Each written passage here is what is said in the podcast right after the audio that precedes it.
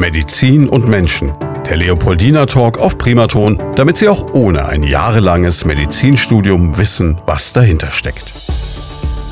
Medizin und Menschen, so heißt unser Podcast zusammen mit dem Leopoldiner Krankenhaus, den wir hier in regelmäßigen Abständen machen. Und heute haben wir ein Thema, da hatte ich einen riesen Respekt vor, aber gleichzeitig total neugierig. Heute geht es nämlich um etwas, da braucht man Einfühlungsvermögen und Fingerspitzengefühl. Deswegen ist das auch der Titel unseres Podcasts, nämlich genau das, Einfühlungsvermögen und Fingerspitzengefühl, der Alltag auf der Kinderintensivstation. Und ich begrüße die Stationsleiterin Karina Schenkel. Schönen guten Tag. Guten Morgen. Ja Mensch, ähm, Kinderintensivstation. Ich habe unendlich viele Bilder im Kopf, die wir jetzt vielleicht gerade rücken. Aber fangen wir doch mal mit Ihnen an. Wie wird man Stationsleiterin einer Kinderintensivstation?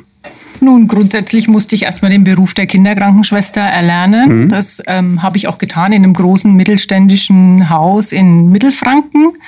Ähm, habe dort den Beruf der Kinderkrankenschwester gelernt, habe dort im Rahmen meiner Ausbildung ganz viele Einblicke in die unterschiedlichen Bereiche der Pädiatrie und der Kinderchirurgie äh, erhalten können und hatte im Rahmen meines Einsatzes oder meiner Einsätze während der Ausbildung eben die Möglichkeit, einen langen Einsatz auf der Kinderintensiv zu verbringen. Und da wurde eigentlich der Grundstein dafür gelegt, dass meine berufliche Laufbahn auf der Intensivstation, dass ich den, meine berufliche Laufbahn auf der Intensivstation begehen werde. Kinderkrankenschwester ist erstmal so der erste Schritt, stelle ich mir persönlich fast mit das Schwierigste vor, weil Kinder ja zum einen mit ihren Emotionen völlig nach außen gehen, zum anderen aber vielleicht auch gar nicht immer so klar artikulieren können, was los ist. Also das ist eigentlich die herausforderndste Form der ähm, Schwesternaufgabe oder der Krankenpflege, die man haben kann, oder? Ja klar, also man muss einfach in der Kinderheilkunde oder in der Pädiatrie viel Einfühlungsvermögen haben, weil man viel beobachten muss, man muss viel deuten. Man ist auf eine, guten Krank auf eine guten, gute Krankenbeobachtung ähm, angewiesen. Und es ist aber auch eine der schönsten Formen, weil die Kinder unheimlich viel positives Feedback geben. Wie kamen Sie dahin? Haben Sie Praktikum gemacht oder war das schon während der Schulzeit klar oder sind Sie familiär vorbelastet? Äh, wie kann man das sagen? Also nach dem Abitur stand für mich relativ schnell fest, dass ich irgendwas mit Menschen machen möchte, mhm. allen voran mit Kindern machen möchte. Und ähm, so ging der Weg relativ schnell in die Kinderheilkunde. Ich habe ein Praktikum in, in, einem Kindergarten gemacht, aber das war dann nicht so das Richtige für mich. Und dann bin ich relativ schnell in der Kinderkrankenpflege gelandet. Wie lange dauert so eine Ausbildung? Die Ausbildung dauert drei Jahre ähm, wird an den Kinderkliniken ähm, gemacht oder an den Krankenpflegeschulen, die auch einer Kinderklinik angeschlossen sind. Und ähm, damals, als ich meine Ausbildung gemacht habe, ich bin noch nach dem Krankenpflegegesetz von 1985 ausgebildet worden. Das heißt, ich habe noch den Beruf der Kinderkrankenschwester erlernt. Mittlerweile sind die äh, Ausbildungsberufe ja auch ein bisschen umstrukturiert worden, aber ähm, so dass man das wirklich an großen Häusern mit Kinderkliniken absolviert hat. Das heißt, man hat Praxis und Theorie wirklich dann vereint, genau. ganz intensiv. Ja. Abi ist Voraussetzung oder kann man das auch mit einer anderen Ausbildung machen? Nein, also man kann die Ausbildung auch mit einem Realschulabschluss oder mit einem Hauptschulabschluss und einer zweijährigen angeschlossenen Berufsausbildung dann ablegen. Wie viele Leute haben Sie da jetzt so, die dann für diese da zuständig sind? Also mein Team besteht aus 36 Kinderkrankenschwestern und einer Krankenpflegehelferin. Kommt man dann noch dazu, selber über die Station zu laufen, am Bett zu stehen, sich um Kinder zu kümmern oder kümmert man sich eigentlich um 37 Leute? Momentan ist es eher so, weil auch auf der Kinderstation bei uns der, ähm, das Problem des Personalmangels und des Pflegemangels Einzug gehalten hat, dass man durchaus wieder mehr am Bett steht und mehr äh, in der Versorgung mit eingebunden wird. Ja. ist also wirklich dieses, was man ja immer hört von den Intensivstationen, das ist nicht ein Mangel an Betten bei Ihnen aktuell, sondern es ist ein Mangel an Menschen, die diese Betten versorgen können. Genau. Und das ist, glaube ich, immer so diese irrige Vorstellung, die existiert, dass Leute sagen, ja, da würden Betten abgebaut oder da sei es so, dass es zu wenig gäbe und man müsse doch nur drei Kranken Krankenbetten mehr kaufen. Ich nehme an, Sie haben einen Keller voller Krankenbetten. Aber Sie brauchen halt wirklich Personal, das auf intensiv geschult ist. Und da ist es, glaube ich, auch mit den drei Jahren nicht getan. Dann. Ne? Genau, so ist es. Also momentan versorgen wir zwölf äh, Betten auf Station, mhm. sage ich jetzt mal. Aber was den Struktur, die strukturelle Ausstattung angeht, die Beatmungsplätze angeht, könnten wir durchaus viel mehr versorgen. Wir haben mhm. nur leider das Personal dafür nicht. Wir werden daraufhin auch noch mal äh, später eingehen, was es bedeutet, so ein Bett zu versorgen. Weil man spricht von immer von Intensivbetten. Man muss sich, mhm. glaube ich, mal klar machen, da liegt ein Mensch, in ihrem Fall ein kleiner Mensch, genau. der um sein Leben kämpft. Und da brauchen sie richtig viele Leute, die den optimalst versorgen. Was das für ein Aufwand ist, über all das werden wir noch sprechen. Jetzt kommen wir mal zu dem positiven Teil. Wir kommen mal zu dem Teil, was sie alles tun können, um Menschen zu helfen. Jetzt ähm, Kinderintensivstation. wenn man da arbeiten möchte, wenn man Teil Ihres Teams werden möchte, dann hat man diese drei Jahre Ausbildung gemacht zur Kinderkrankenschwester, zum Kinderkrankenpfleger. Mhm. Aber das ist es ja nicht. Ne? Dann kommt ja noch ein bisschen was obendrauf, weil man muss ja, und das wissen wir alle seit ähm, Ricardo Lange, der bekannte Krankenpfleger, da mal in der Bundespressekonferenz vom Leder gezogen hat, man muss ja erst mal ausbilden noch. Es sind, glaube ich, noch mal zwei Jahre, wenn ich das richtig weiß.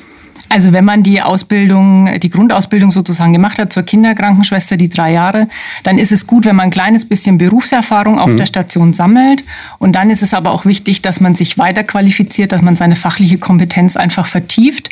Und das macht man bei uns auf Station, äh, indem man die Fachweiterbildung zur pädiatrischen Intensivpflege und Anästhesie absolviert.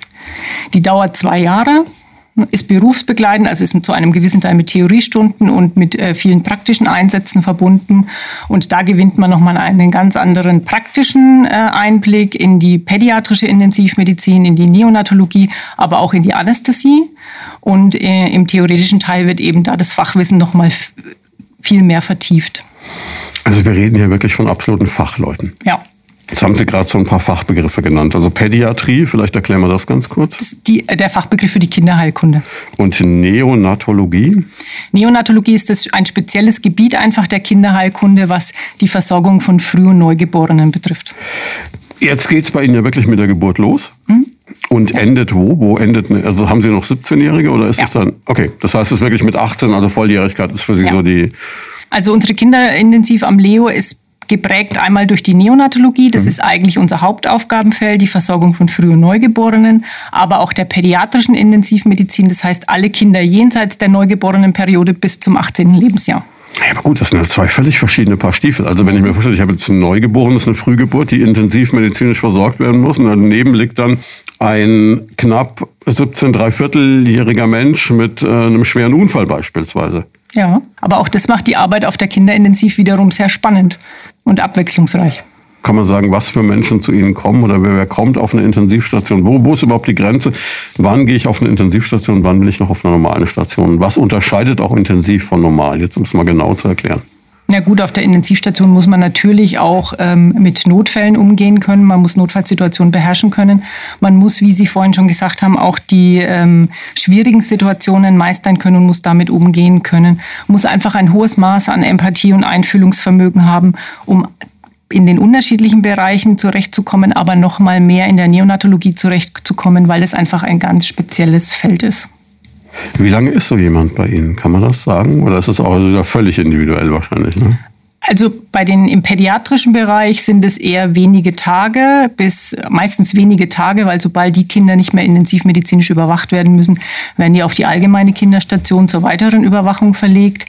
Was den Bereich der Neonatologie angeht, da liegen die Kinder natürlich, je nachdem wie früh sie geboren werden, mehrere Wochen bis Monate.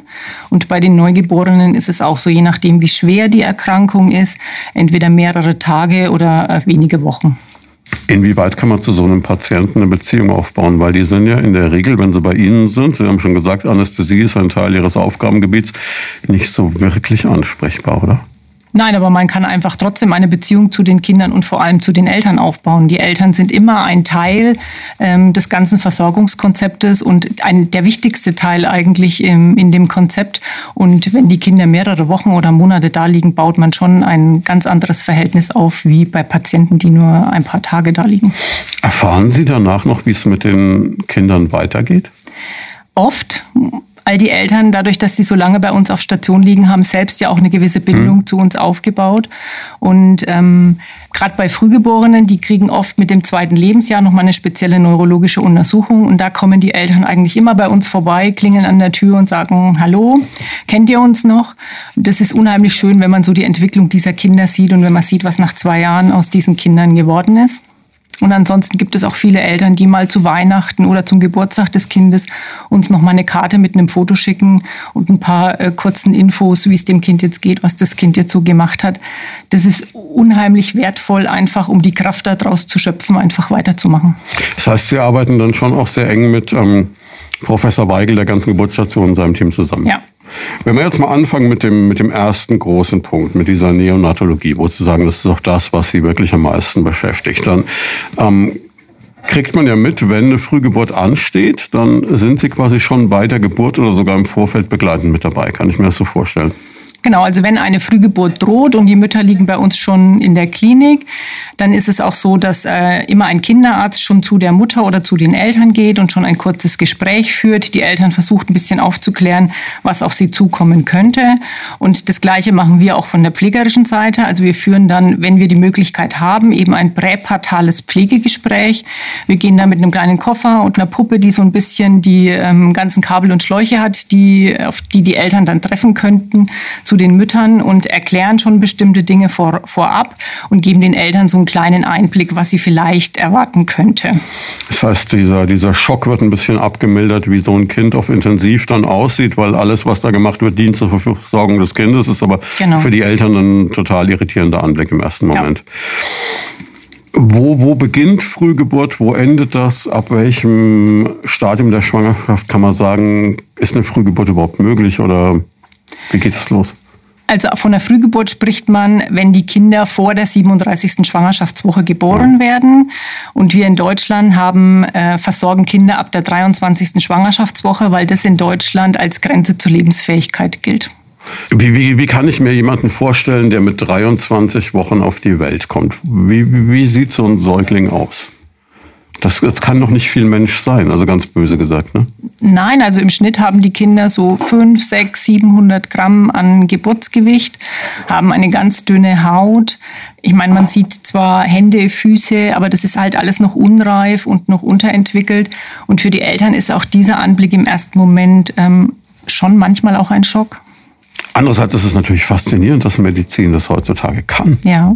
Ne, vor ein paar Jahren wäre das nicht möglich gewesen. Also in den letzten 20 Jahren hat sich da schon ganz viel bewegt. Sie haben Gedanken zum Thema oder persönliche Fragen? Darauf freuen wir uns. Einfach anrufen unter 09721 20 90 20 und mitreden. Wie agieren Sie dann? Jetzt kommt ein Mensch mit 500 Gramm Lebendgewicht auf die Welt, ist noch mitten in seiner Entwicklung, sollte eigentlich noch wochenlang weiter im Mutterleib sein. Was, was machen Sie mit diesen Menschen? Grundsätzlich werden wir zur Geburt ja unten dazugerufen. Das mhm. heißt, wir übernehmen dann direkt nach der Geburt die Versorgung des Kindes, stabilisieren das Kind und äh, nehmen es dann mit hoch auf die Kinderintensivstation, wenn man das jetzt mal so ganz einfach formulieren möchte. Bedeutet aber auch für die Mutter in dem Moment, es, es rennt eine Maschinerie los und sie ja. hat, was ihr fehlt, ist so dieser Moment äh, der Intimität, dass das Kind auf sie gelegt wird, dass ja. sie, das fällt natürlich alles weg im Interesse des Kindes. Im ersten Moment fällt es weg. Wir versuchen nochmal bei der Mama vorbeizugehen, wenn wir das Kind unten im Kreissaal erst versorgt haben, stabilisiert haben, mhm. je nachdem, wie fit das Kind ist, nochmal bei der Mama vorbei vorbeizugehen, dass sie zumindest mal einen Erstkontakt knüpfen konnten, dass sie mal Hand auflegen konnte, ihr Kind mal gesehen hat, wenn das möglich ist. Und ähm, oben auf Station dann ähm, werden die Mütter, sobald sie in der Lage sind, eben zu ihrem Kind zu kommen, dann auch ähm, angeleitet, oben am Inkubator Kontakt mit ihrem Kind aufzunehmen. Und sobald es der Zustand vom Kind zulässt, äh, legen wir die Kinder auch raus auf die Brust der Mutter, also dass die Kinder Haut zu Haut Kontakt haben. Dieses sogenannte Känguruen, was man ja immer mal hört, damit die Eltern da ähm, eine Beziehung und eine Bindung zu ihrem Kind aufbauen können. Inkubator ist das, was man landläufig Brutkasten nennt. Genau. Ähm, wann entscheidet sich, dass so ein Kind das packt? Sehen Sie das in dem Moment der Geburt? Sehen Sie das kurz danach? Ist es noch so ein Bangen über Wochen hinweg? Es ist letztendlich ein Bangen über mehrere Tage und Wochen hinweg. Ähm, die Kinder können auch im Verlauf, selbst wenn sie am Anfang stabil waren, immer noch eine Infektion entwickeln oder eine Hirnblutung entwickeln. Und für die Eltern es, sind es oft viele Tage und Wochen zwischen Hoffen und Bangen, ob das Kind das schafft und äh, überlebt. Was, was macht das mit den Eltern? Wie, wie betreut man die? Wie fängt man die auf? Es ist ganz wichtig, dass die Eltern während des Aufenthaltes und auch noch über den Aufenthalt hinaus eben eine sozialpädagogische und eine psychosoziale Unterstützung bekommen. Und es wird bei uns auf Station durch Sozialpädagogen, die das begleiten und durch Psychologen eben unterstützt, aber natürlich auch durch die Pflegekräfte und durch die Ärzte, die da immer wieder positiv auf die Eltern einwirken, die die Eltern motivieren, die Eltern unterstützen. Das Wichtigste ist einfach, dass die Eltern eine Bindung aufbauen können und dass ihr die elterliche Kompetenz gestärkt wird. Der Bindungsaufbau und die das, was die Eltern zu ihrem Kind aufbauen können, ist wichtig, um dem Kind eine gute Entwicklung zu ermöglichen. Und ähm, die Eltern dazu unterstützen, die Kompetenz zu stärken. Ähm, das ist eigentlich unsere Aufgabe dabei. Man muss dann auch gucken, was kann man tun. Und da haben Sie ganz bestimmte Pflegekonzepte, wie Sie vorgehen können. Das ist, beinhaltet Dinge, die man im ersten Moment gar nicht so auf dem Zettel hätte als Laie, oder? Genau, also das neonatologische Pflegekonzept ist an die Leitsätze zur Versorgung und Betreuung von Frühgeborenen ähm, angelegt, die der Bundesverband das frühgeborene Kind ähm, formuliert hat. Und da geht es wirklich darum, dass ähm, das Pflegekonzept an die Bedürfnisse des Kindes ausgerichtet ist, eben für die physische und psychoemotionale Entwicklung ähm, zu sorgen und zu stabilisieren. Wichtig dabei ist, dass man eben aktiv die elterlichen Kompetenzen unterstützt. Das heißt, man muss immer sehen, dass Kind und Eltern eine Einheit sind und nach der Geburt so wenig wie möglich getrennt werden sollen, weil die Eltern einfach eine, eine natürliche Intuition für die Bedürfnisse ihrer Kinder haben. Mhm. Die, die entwicklungsfördernde Betreuung, wie ich gerade sagte, ist nach den individuellen Bedürfnissen ausgerichtet. Das heißt also, dass wir immer versuchen, ähm, Stressfaktoren, Schmerzfaktoren zu vermeiden. Und dafür gibt es bestimmte Sachen, die man auf Station einfach auch umsetzen muss. Das heißt, wir versuchen störende sensorische Reize auszuschalten. Dazu gehört eben auch Licht- und Lärmbelästigung. Dafür gibt es bei uns auf Station zum Beispiel Lärmampeln in den Zimmern, die ähm, bei einer gewissen Dezibelzahl wie bei der Verkehrsampel eben schon mal gelb leuchten, damit die Leute gewarnt sind. Es wird einfach zu laut im Zimmer.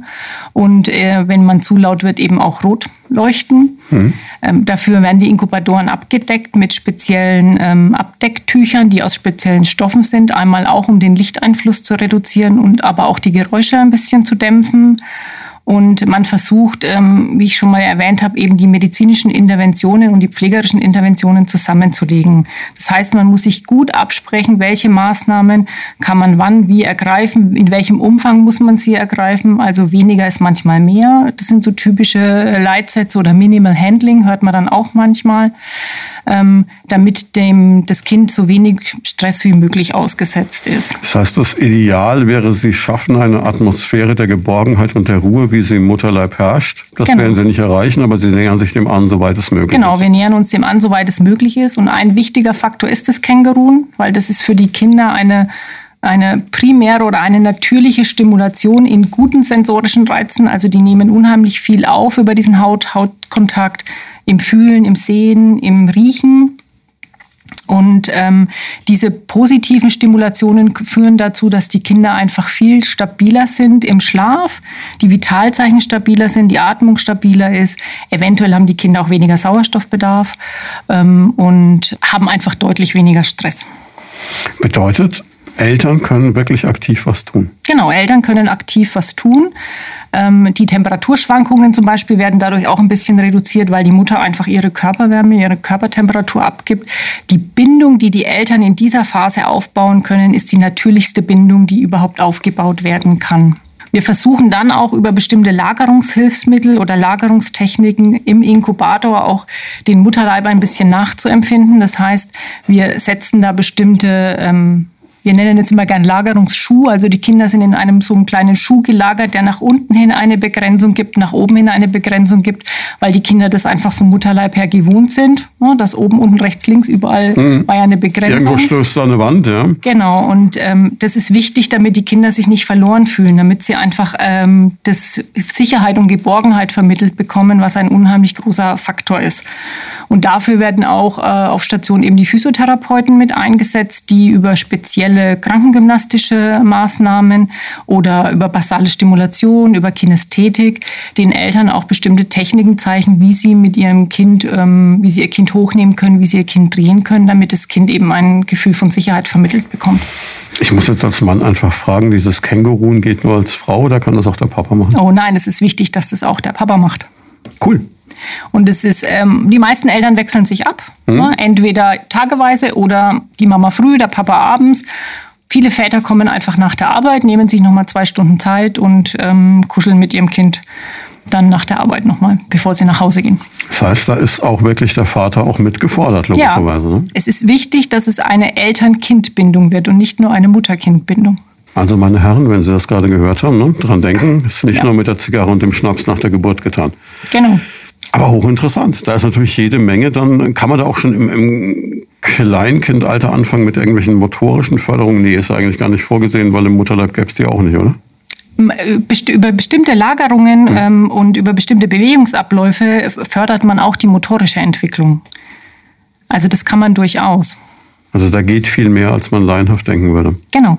Wichtig in der neonatologischen Versorgung ist nicht nur, dass man die Eltern während des Aufenthaltes äh, psychologisch und psychosozial betreut, sondern auch über, die, äh, über den Klinikaufenthalt hinaus. Und die Nachsorge ist dabei ein ganz großer Aspekt, der ähm, in den Vordergrund mitgerückt wird, weil die Entlassung von solchen Kindern muss immer gut geplant sein und gut vorbereitet sein. Und die Kinder oder die Eltern sollten immer die Möglichkeit haben, in einem häuslichen Umfeld weiter betreut zu werden mit Hausbesuchen oder eben mit Vernetzung Vernetzung an ambulante Institutionen. Und bei unserem Leopoldiner Krankenhaus ähm, wird das über die sozialmedizinische Nachsorge geregelt, dem bunten Kreis der die Kinder dann ähm, zu Hause und die Eltern zu Hause weiter betreut. Das ist auch ein interdisziplinäres Team aus Kinderkrankenschwestern, Psychologen, Sozialpädagogen, äh, neonatologisch weitergebildeten Ärzten, die diese Betreuung zu Hause für die Mütter dann oder für die Eltern und das Kind dann übernehmen. Das heißt, auch nach dem Aufenthalt bei Ihnen geht es noch weiter in der Hoffnung, dann möglichst nahtlos. Genau, den Eltern einfach zu Hause eine, eine Sicherheit zu vermitteln, dass der Übergang ähm, gut funktioniert. Ist natürlich auch sehr beruhigend, dass man damit nicht allein gelassen wird. Ja. Jetzt haben wir ungefähr gesehen, was es für die Eltern bedeutet. Was bedeutet das für Sie, also für Ihr Personal? Wie hoch ist der Aufwand? Wie kann man sich das vorstellen? Sie gehen da runter in die Geburtsstation. Sie wissen, da kommt jetzt ein Mensch, gehen wir mal vom äh, spannendsten oder schwierigsten Fall aus, 23 Wochen im Mutterleib, kommt auf die Welt und dann haben Sie so eine Handvoll Menschen. Was machen Sie dann? Na gut, es geht immer ein Team aus einem erfahrenen Neonatologen, einem erfahrenen Kinderarzt und einer erfahrenen Kinderkrankenschwester runter. Manchmal gehen wir auch zu zweit runter, damit wir die Versorgung eben gut koordinieren und umsetzen können. Und dann versucht man erstmal natürlich das Kind von den Vitalzeichen her zu stabilisieren. Je nachdem, mhm. ob das Kind äh, schon eine gewisse Eigenatmung hat, wird es äh, entweder mit einem CPAP, so nennt man das, also mit einer Atemhilfe unterstützt, oder es muss eventuell intubiert werden. Und dann versucht man das Kind ähm, zu stabilisieren, die Vitalzeichen ähm, zu stabilisieren, um das Kind dann mit nach oben zu nehmen. Man muss nur so viel tun als Unterstützung, wie das Kind auch wirklich braucht. Weniger ist manchmal mehr. Das äh, ist eine Gratwanderung. Wie viel muss man unterstützen? Wie viel muss man machen? Wie viel ähm, muss man eben nicht tun? Und es ist dann schon wieder zu viel. Sie haben Gedanken zum Thema oder persönliche Fragen? Darauf freuen wir uns. Einfach anrufen unter 09721 20 90 20 und mitreden versucht man das immer noch rein technisch vorzustellen, so eine Handvoll Mensch zu intubieren. Allein das, das ist ja schon bei Erwachsenen schwierig. Mhm. Da ist ja jeder, das ist ja eine Millimeterarbeit. Ja, ist es auch. Das ist ja unglaublich. Und Sie kriegen ja auch keine Rückmeldung. Also Sie wissen ja nicht, habe ich es jetzt, also. Also Wahnsinn. das Intubieren macht ja der Arzt, ne? aber dann natürlich äh, kann man dann, äh, wenn man die Lunge auskultiert, hören, ob der Tubus richtig liegt. Ähm, man sieht es natürlich auch an den Vitalzeichen dann, ob das Kind, ob das alles so richtig ähm, liegt. Okay, dann kommt das Kind in den Brutkasten, dann überwachen Sie das Kind mit allen Parametern, die da da sind. Ähm, wie wird denn so ein Kind ernährt? Ähm, das Kind wird über eine Magensonde ernährt. Mhm. Die wird entweder über die Nase oder über den Mund vorgeschoben in den Magen. Und ähm, wenn die äh, Eltern oder die Mutter stillen möchte, dann bekommt das Kind die abgepumpte Muttermilch. Ähm, und wenn die Mutter aber nicht stillen will, dann es speziell, bekommt das Kind spezielle frühgeborene Nahrung. Das, was man früher so Astronautennahrung genannt hat, also, glaube ich. Ne? Das war so ein Spruch, den es mal gab in den 70ern ganz anders zusammengesetzt, also wirklich auf die Bedürfnisse des Kindes abgestimmt. Da gibt es bestimmte äh, Stadien, mit welchem Kilogramm oder mit welchen Grammzahlen die Kinder welche Ernährung brauchen, weil auch die ähm, Zusatzstoffe dann eben angepasst werden müssen an die Entwicklung und an die Gehirnentwicklung des Kindes. Und dann ist es eigentlich wirklich ein Prozess von 24 Stunden am Tag, sieben Tage die Woche, einfach da sein und aufpassen und wenn irgendwas ist, reagieren, richtig? Genau. Das heißt, es muss jemand, der ihren Job macht, hochkonzentriert in seiner Schicht, von wie ja. vielen Stunden das auch immer sind, irgendwelche Monitore im Blick haben, auf irgendwelche akustischen Signale achten und wenn da irgendwas pfeift, dann ist es wie im Hollywood-Film, dann rennen sie alle los. Genau, also das passiert uns schon öfters auf Stationen, ähm, dass viele Alarme eingehen, gerade wenn man viele kleine Frühchen auf Stationen liegen haben, hat, ist der, die Alarmhöhe oft sehr hoch in einer Schicht. Weil ein Kind bewegt sich, irgendwas geht ab oder so. Gut, das lernt man im Laufe der Zeit auch ähm, zu filtern. Ist es jetzt ein wirklich realistischer Alarm oder ist es vielleicht nur ein Fehlalarm, weil die Geräte einfach so sensibel eingestellt sind, dass sie natürlich auf kleinste Dinge reagieren. Aber wenn das so ist, dann muss man eben losrennen, genau. Und dann muss man auch innerhalb von Sekunden entscheiden, was braucht dieser Mensch jetzt, ja. was tue ich jetzt. Genau. Wie, wie schafft man es, diese Konzentration, diese Fokussierung über Stunden aufrechtzuerhalten? Ich stelle mir das wahnsinnig schwierig vor. Wissen Sie, beim Radio, da kann ich mal mir die Finger waschen gehen oder mal einen Espresso kochen oder mal einen Scherz mit Kollegen machen. Und da, meine Güte, schlimmstenfalls ist mal ein Lied zu Ende, das nächste geht nicht an. Ne? Stirbt keiner dran. Wie, wie, wie kriegen Sie das hin? Ja gut, es ist ja so, dass auf der Arbeit jetzt nicht ständig und kontinuierlich solche Alarme mhm. sind. Man hat ja zwischendrin auch mal äh, Phasen, wo gar keine Alarme sind. Das ist auch gut so. Ne? Keine Alarme bedeutet, dass es dem Kind in dem Moment auch wirklich gut geht. Ähm, und ähm, wenn man dann mal am, am Schreibtisch sitzt und ähm, Dokumentationsarbeit leistet oder in der Pause ist, dann hat man auch wieder Phasen zur Erholung, sodass man dann wieder Kraft sammeln kann, um die nächste Phase sozusagen. Liegt da jedes Kind in einem eigenen Zimmer? Nee, also wir haben eigentlich ähm, sechs Bettplätze pro Zimmer, mhm. ähm, die in Zeiten, wo wir auch noch die äh, Betten voll belegen konnten auf Stationen, auch oft voll waren. Aber momentan sage ich mal, sind im Schnitt vielleicht zwei, drei, maximal vier Patienten in einem Zimmer. Das kommt auch immer drauf an. Wir versuchen die Kinder natürlich immer so in den Zimmern auch zu verteilen, dass es ähm, von der Versorgung her funktioniert und dass gerade vielleicht das kleinste und schwerstkrankste Kind alleine liegt oder maximal zu zweit liegt, weil dann einfach noch mehr Ruhe in dem Zimmer ist. Gucken Sie dann auch, dass Sie eher die 17-Jährigen alle in einem Zimmer haben, die Neugeborenen alle in einem Zimmer oder ist das eigentlich irrelevant? Also trennen tut man immer die Kinder aus der Neonatologie und aus der Pädiatrie. Okay, alles klar. Weil die Kinder aus der Neonatologie, die ähm, sind ja, haben ja ganz eigene, also ein ganz reduziertes Immunsystem. Mhm. Ähm, da muss man noch ganz anders agieren, ganz anders arbeiten.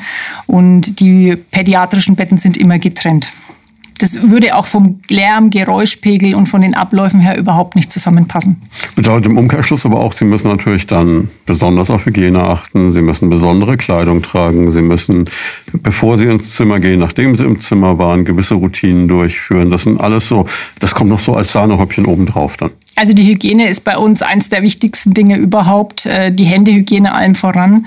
Wenn man, äh, wie Sie gerade schon gesagt haben, an den Inkubator geht, vom Inkubator weggeht, wenn man ins Zimmer geht, die Händedesinfektion ist eins der wichtigsten Dinge, die wir auf Station mitleisten müssen. Das haben wir alle hoffentlich und äh, viele von uns zumindest bleibt immer zu hoffen in Zeiten der Pandemie gelernt, dass Hände waschen ähm, a wichtig ist und b, dass es nicht getan ist mit ich halte die Hand mal kurz in der Wasserhahn. Ja.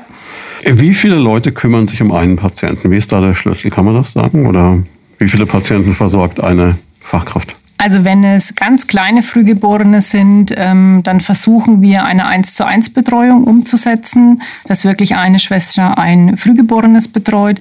Sind die Kinder dann schon etwas stabiler oder etwas größer, dann ähm, ist es eine Schwester auf zwei Kinder. Und wenn es dann wirklich schon größere Kinder sind, die nicht mehr ganz so intensivpflichtig sind, die noch ein bisschen Überwachung brauchen, dann ist es auch mal eine 1 zu 3 oder 1 zu 4 Betreuung. Das ist natürlich ein wahnsinniger Personalaufwand. Ja. Das heißt, Sie brauchen, wenn ich richtig rechne, pro Tag drei Leute für einen Patienten. Genau. Und das ist aber dann, nachdem diese Leute nicht sieben Tage die Woche arbeiten? muss man es halt verteilen. Also je nachdem, ich habe ja viele Kolleginnen, die in Teilzeit arbeiten, die zwar volle Schichten arbeiten, aber weniger Tage im Monat. Und dann kommt man auch auf 36 äh, Mitarbeiter, weil die verteilen sich halt über den Monat. Anders gefragt, und da sind wir ja bei dem Punkt, der zurzeit viel diskutiert wird, wie viele Fachkräfte brauche ich, um ein Bett, wenn man das immer so, so abstrakt formuliert, am Laufen zu halten? Naja, in der Neonatologie zum Beispiel gibt es noch ähm, eine Verordnung, äh, das ist die GBA-Verordnung vom Gemeinsamen Bundesausschuss und die hat ja grundsätzlich schon festgelegt, dass bei Kindern unter 1500 Gramm, die eine Intensivtherapie mhm. brauchen, eine 1 zu 1 Betreuung vorzuhalten ist und bei Kindern mit einer Intensivüberwachung eine 1 zu 2 Betreuung in jeder Schicht. Damit habe ich ja schon eine Vorgabe, eine personelle Vorgabe gesetzlich geregelt, die ich auf Station umsetzen muss. Die ist in vielen Situationen auch durchaus sinnvoll. Ähm, und ähm, demzufolge habe ich ja, um zwölf Betten versorgen zu können, mindestens vier Kolleginnen in der Schicht, die die Betten betreuen und muss aber auch in bestimmten Situationen und an bestimmten Tagen eventuell mein Personal aufstocken, weil die Patienten so ähm, aufwendig sind oder so intensivpflichtig betreut werden müssen, dass ich einfach mehr Personal brauche. Das heißt, ich brauche eigentlich pro Bett im Endeffekt, wenn man es mal so runterbrechen will, eine Person?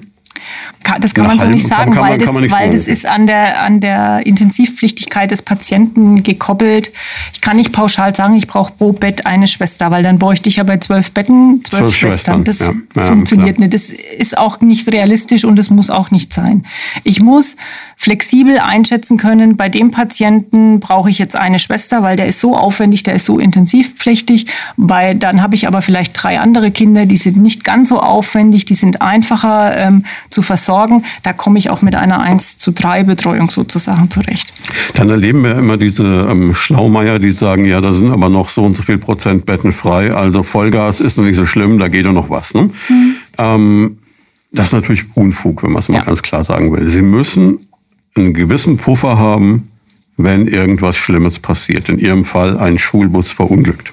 Zum Beispiel. Dann müssen Sie diesen Menschen helfen können. Ja. Dazu brauchen Sie ein gewisses Maß an freien Betten. Sonst haben Sie ein Riesenproblem. Ja. Das heißt aber nicht, dass Sie sagen, oh komm, wir machen es ein bisschen locker. Ne? Wir mhm. nehmen uns was zu lesen mit auf die Arbeit in Ihrem Fall, ne? weil wir haben ja freie Betten. So ist es nicht. Nee, so ist es nicht. Man muss ja auch bedenken, wir versorgen ja nicht nur die Kinder oben auf Station, ähm, die bei uns liegen, sondern wir ähm, unterstützen ja auch ähm, unten im Kreissaal. Also wir werden dazu gerufen, wenn ein Kaiserschnitt ansteht oder wenn Komplikationen unter der Geburt anstehen. Wenn eine Geburt zum Beispiel mit einer Sauglocke unterstützt werden muss, dann wird von der Geburtshilfe auch erstmal ein Team von uns angefordert, weil diese Kinder nach der Geburt eventuell mehr Anpassungsstörungen oder Anpassungsschwierigkeiten haben können, wie wenn man ganz normal zur Welt kommt. Und dann wird die Erstversorgung von uns auch erstmal aus dem normalen Stationsalltag gestemmt.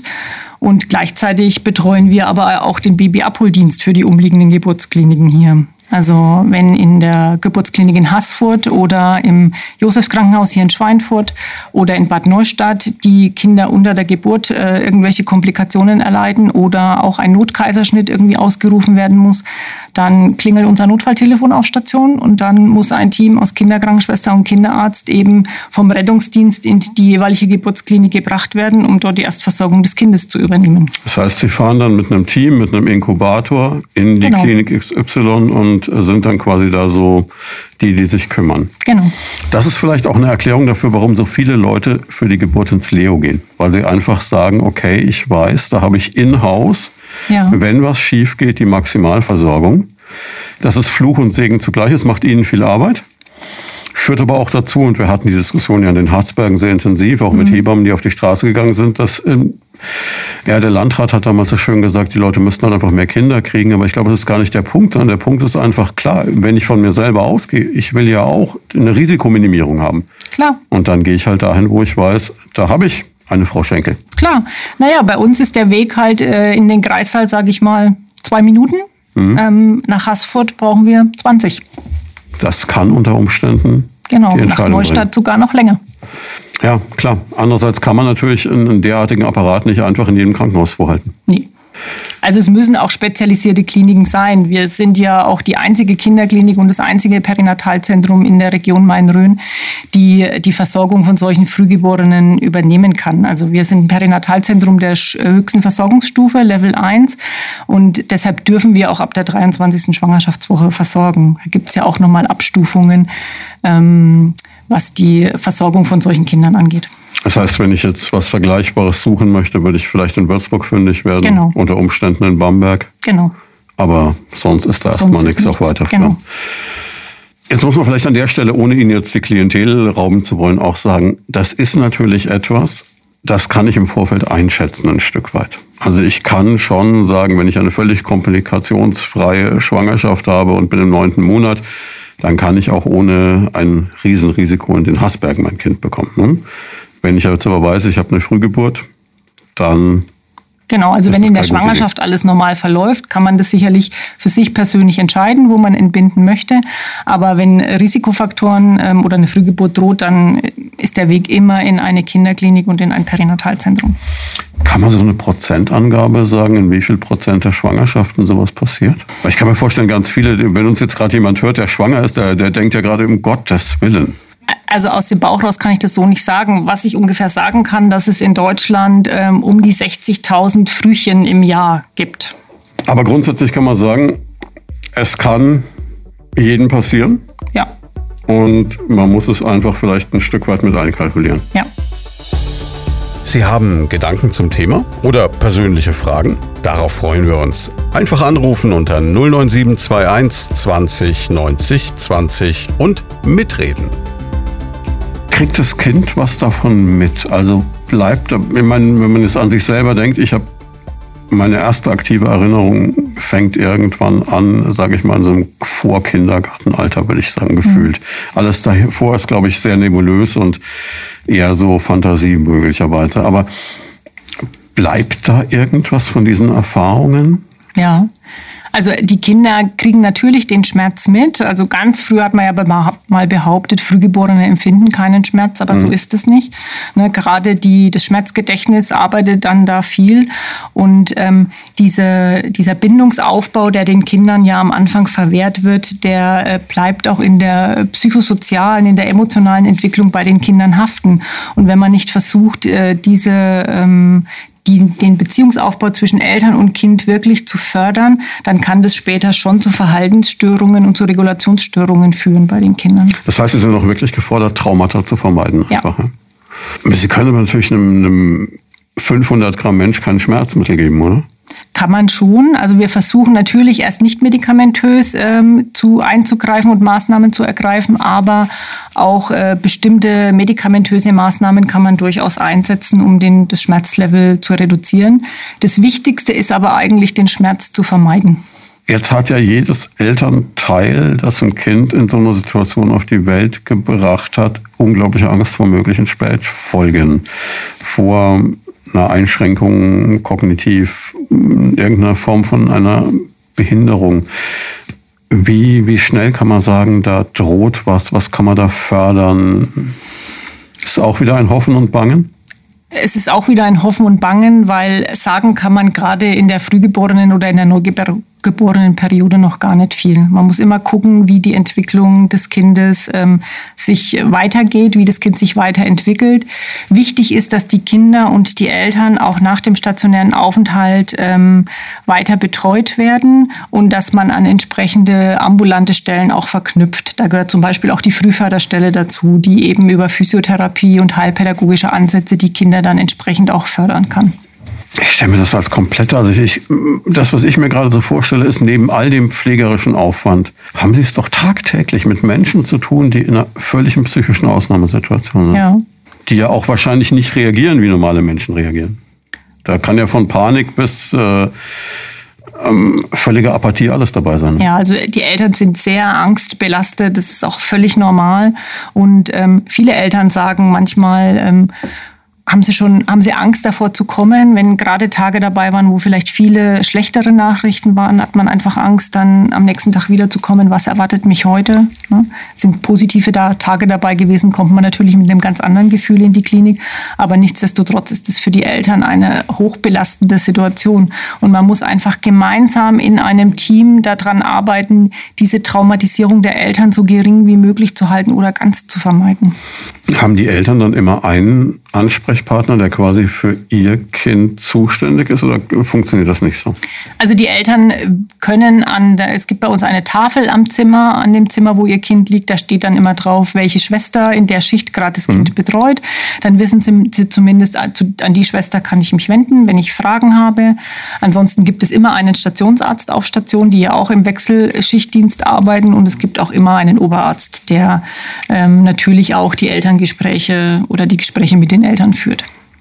Wie viel Zeit bleibt dafür? Weil wir haben ja gerade eben gesagt, Personalmangel, Sie müssen teilweise selber mit dran. Das heißt, Sie haben jetzt auch keine Zeit, sich mit Eltern eine Stunde hinzusetzen und Tee zu trinken wahrscheinlich. Also wir versuchen halt im täglichen, äh, in der täglichen Arbeit auch mit den Eltern zu kommunizieren. Wenn man äh, mit der Mama oder dem Papa zusammen das Kind versorgt, passiert auch schon viel Kommunikation, passiert viel Kommunikation zwischen Pflegekraft und Eltern, aber auch ganz viel Kommunikation zwischen Eltern und Kind. Ähm, und ansonsten wird das natürlich auch unterstützt durch die Sozialpädagogen und durch die Psychologen bei uns auf Station, die die Eltern während des stationären Aufenthalts auch begleiten. Bleibt Zeit, um einfach mal bei so einem Patienten oder bei so einem Kind am Bett zu sitzen, mal eine Hand zu halten, unabhängig davon, wie viel derjenige da mitbekommt? Oder ist es auf intensiv eigentlich äh, jetzt so ein romantisches Bild, das sich von einer normalen Krankenhausstation, was es auf intensiv einfach gar nicht gibt? Also das ist schwer möglich. Dafür sind auch äh, die Eltern zuständig. Die Eltern sollen die Bindung zu ihrem Kind aufbauen. Mhm. Die Eltern sollen den Kontakt zu ihrem Kind aufbauen. Und das ist auch wichtig. Die Eltern müssen die erste Bezugsperson für ihr Kind sein. Und deshalb ist es wichtig, dass die Eltern so lange wie möglich da sein können, damit sie eben gerade diese Sachen wie Handhalten, begrenzen, kuscheln für ihr Kind übernehmen können. Das heißt, es ist jetzt nicht so, dass wenn eine Mama zwölf Stunden am Tag da sitzt, für sie eher ein Störfaktor ist, wo sie sagen, um Gottes Willen, wir wollen eigentlich hier unseren Ablauf durchziehen, jetzt sitzt die Dame wieder da am Bett, sondern wenn es nach ihnen geht, sitzt sie da 24 Stunden. Genau. Also die Eltern sind die wichtigsten Bausteine in dieser ganzen Versorgung, weil sie einfach die erste Bezugsperson für ihr Kind sind. Und um das auch nochmal klar zu machen, Sie haben es vorhin so mal am Rande gesagt, wenn die Mama nachts um elf aufwacht und sagt, ich will jetzt zu meinem Kind, dann, dann kommt sie. Genau, dann darf sie das gerne tun. Das heißt, da muss dann wieder von Ihnen jemand da sein, der geduldig sagt, pass auf, wir ziehen jetzt das Hygieneprogramm durch etc., kleiden dich unter Umständen ein.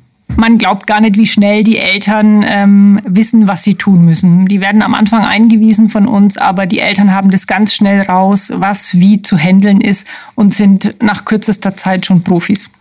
Ich sehe schon, es kommt ganz viel auf dieses Zwischenmenschliche auch zwischen ja. Ihrem Team und den Eltern einfach an. Ja. Ist es leichter mit jüngeren Eltern, mit älteren Eltern? Gibt es da vielleicht auch, was ich mir jetzt vorstellen könnte, je nach Herkunft der Eltern unterschiedliche Herangehensweisen? Oder ist es in dem Moment egal, Menschen sind alle gleich, wenn Nachwuchs kommt? Also ich kann nicht sagen, dass es einen großen Unterschied zwischen jüngeren und älteren Eltern gibt. Mhm. Was natürlich unsere Arbeit manchmal auch schwierig macht, ist die Sprachbarriere, die okay, immer mal klar, ähm, auftritt, weil man dann einfach äh, die Kommunikation nicht so ähm, durchführen kann, wie man sie normalerweise durchführen würde. Ne? Man kann einfach weniger den Eltern erklären. Die Eltern lernen viel durch Sehen, ähm, interpretieren manche Sachen vielleicht auch nicht so richtig. Von dem her ist die Sprachbarriere einfach unser größtes Problem auf Station. Das heißt, Sie haben vielleicht noch jemanden, der, der Englisch kann, vielleicht jemanden, der Russisch kann, vielleicht jemanden, der Türkisch kann. Wenn es dann in andere Sprachen geht, wird es langsam ein bisschen eng wahrscheinlich. Ja. Ne? Und man ist auch, selbst wenn man immer mal einen Dolmetscher da hat, ähm, das ist ja nicht damit getan, dass man einmal ein Gespräch mhm. führt. Ne? Unsere, unsere Arbeit lebt von Kommunikation und ähm, das sind schon kleine Sätze, kleine Handlungen, die man einfach erklären muss, die man mit einem Dolmetscher ja so gar nicht umsetzen kann. Und das fehlt den Eltern, die unsere Sprache nicht verstehen oder nicht gut Englisch sprechen, schon sehr.